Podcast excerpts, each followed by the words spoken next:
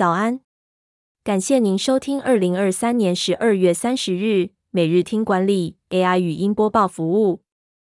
本单元每周精选近期最受欢迎的商业新闻和职场话题。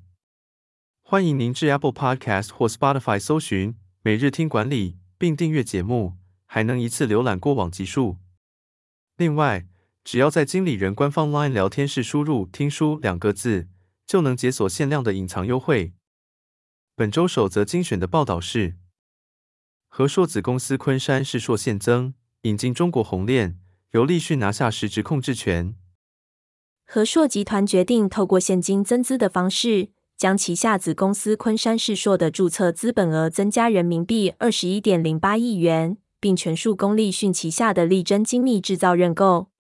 这将使和硕集团对昆山世硕的持股比例从百分之一百降至百分之三十七点五。实质控制权将转移到立讯手中。和硕表示，此举目的在强化区域制造的生产效益，透过与策略投资人的合资关系，提高整个集团的竞争力。力争是鸿海在智慧型手机代工上最大的竞争对手，并且已经在二零二零年与伟创合作。这次的交易预计将进一步提升力讯在苹果供应链制造业务上的重要性。对于红海是否会受到影响，目前还需要观察。第二则要带您关注餐饮业加薪抢人大作战，大型餐饮集团二零二四年喊出招募千人。二零二四年餐饮业预计迎来展店潮，各大餐饮集团纷纷招兵买马。王品、豆腐、三商餐饮预计明年招募人数超过一千人，全家餐饮、亚洲藏寿司也计划招募五百人。餐饮业面临缺工问题，除了数位转型外，加薪策略也是留住人才的手段。亚洲藏寿司已调高时薪，全家餐饮则有百分之三到百分之五的加薪幅度，并提供激励及绩效奖金。王品二零二四年主要招聘旗下锅物和铁板烧品牌的职缺，起薪四万起，培训期间通过考核有机会加薪，月薪可达六万以上。第三则产业要闻是：统一、全联、全家为何大企业都跳下来做物流？新一波沉没物流业者正在成型。近期，许多大型食品制造、零售批发和餐饮服务业者都开始自建物流设施，包括仓库、系统和运输能力。统一、全联抢攻生鲜电商，不建物流园区。全家的新台中物流中心也首次支援年底电商购物旺季，因为顾客对到货时间的要求愈来愈高，产品生命周期也愈来愈短。此外，他们也需要解决物流人力不足的问题，以及抢攻网络超市市场份额。自建物流能够提高企业的经营效率，并提供更好的服务品质，还可以作为一项商品销售，为整体带来更多的收益。未来可能会看到大型食品制造商或零售商并购物流业者，这将是消费流通产业进入新时代的转捩点。第四则新闻精选是：想做科技业，谁说一定要北漂？从红海、IBM 新动向，探征才南移潮。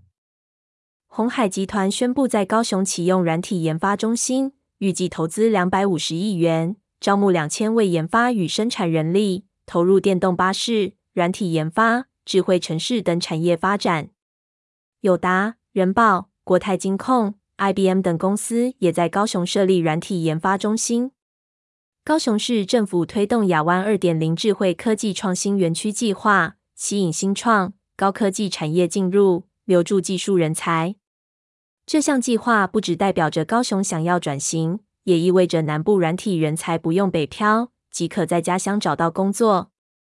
人力银行分析，南部学生未必都想北漂，有百分之五十七选择留在家乡工作，这个比例较十年前增加百分之二。IBM 咨询大中华区总裁陈科典认为，在台湾南部人才稳定度会比北部更高，这是 IBM 选择高雄的原因之一。最后带您关注，集结博客来、诚品。乐天等通路畅销书单，六本商管书重复上榜，你看过几本？经理人综合博客来、诚品、乐天、读墨与金石堂的榜单，整理出适合工作者进修的书单。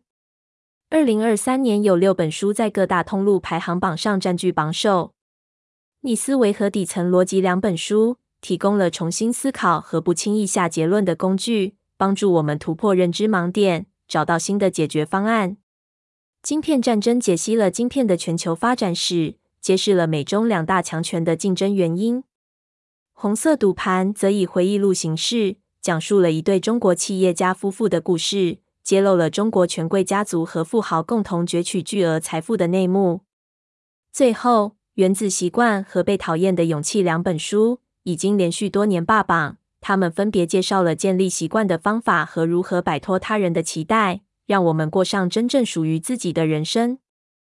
感谢您收听，点选说明栏可以观看每一篇报道的完整文章。我们将持续改善 AI 的语音播报服务，也推荐您订阅经理人电子报。再次感谢您，祝您有个美好的一天。